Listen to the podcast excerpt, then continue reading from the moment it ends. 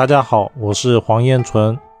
劫财日时柱，棍棒之下出孝子。屁，不是这样的。千万不要觉得劫财如果跑到了日时柱呢，就会打小孩，就不能这样看。首先呢，我们先来看一下劫财在日柱。劫财在日柱啊，他配偶的掌控欲会比较强，心思重，容易缺乏安全感，而且呢，会有一种莫名其妙失去的感觉。也比较好面子，注意面子形象，很容易花很多的钱维护外在，也会去在意别人怎么样看他。而这个面子的形象与正官的之间的区别在于，他在意的点不是名声，而是虚荣心更多一点。正官的面子呢，他在意的其实是名声；劫财呢，在意的其实是同伴之间怎么看他。而这种同伴呢，往往是朋友。同事、兄弟之间的关系有没有认为他比较好？也就是我们俗称的虚荣心。男命呢，需要格外的注意情敌和三角恋情，因为劫财往往是一种好会参半的组合。当事人呢和配偶的关系会存在一种好像喜欢，但是呢又好像不喜欢的状态。就怎么讲呢？就比如说。当事人他可能很喜欢他的外貌，但是呢却不喜欢他的脾气，就会出现这种似有似无的状态，有一种虚无缥缈的感觉。也就是说，劫财在日柱的当事人往往找的配偶会有一种他既爱又怕被受伤害的状态。也因为这样子呢，劫财在日柱的比较多的感情是不太顺遂的。而这种不好呢，你问当事人。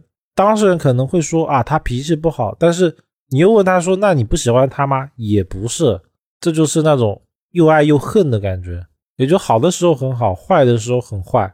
所以这时候我们重点要看他们会不会分离哦，还是看冲克为主，或者是食神被克泄这种时候才是代表了分离之象，而不要说劫财在日柱就一定代表了当事人会。分开，这不是这么论的，就千万不要这样子看。比如说，比劫如果碰到了财星，比劫会克财，这时候呢，劫财的特性会加强，而财星的状态会变弱，也就是说，它会加大耗财的相。如果劫财又碰到了财星，其实才会真正的出现分离的相，而且劫财碰到财星的相呢，当事人往往会花一大笔钱。会容易像冤大头一样莫名其妙的把钱花出去了，而又要不回来，最后的结果呢，往往也是容易分开。当劫财出现在石柱的时候呢，代表当事人年纪一大把的时候，他还是会闲不下来。劫财从这两个字就可以知道，他跟财是比较有仇的，所以要特地的注意的是量力而行。劫财呢本身会有稍微有点像比肩，有一种独立。想要去做事情的状态，但区别在于比肩能把事情做好，劫财呢很容易把钱花光。所以劫财在石柱的人一定要注意投资、事业等等，一定要留三分余地，不要把钱给花光。当事人呢，大多数会投资一些他比较喜欢的事情，而比较不会去听取别人的意见。大部分比肩跟劫财太旺的都有这么一个情况，就是。以自己的想法为主，父母、朋友之间的建议，大部分就是听听就好。另一个信息是，石柱代表了子女，所以劫财出现在石柱呢，也代表了当事人跟子女的关系会比较淡，数量会比较少。子女呢，想要反哺一般是比较难的，也就是劫财在石柱的人，子女大部分会比较早就离开父母身边。然后去做自己想做的事情，而且大概率子女在出去了以后还会来寻求父母的帮助，而这种帮助呢未必是啃老，而可能是会需要父母的钱来帮他买房子或者是投资创业等等。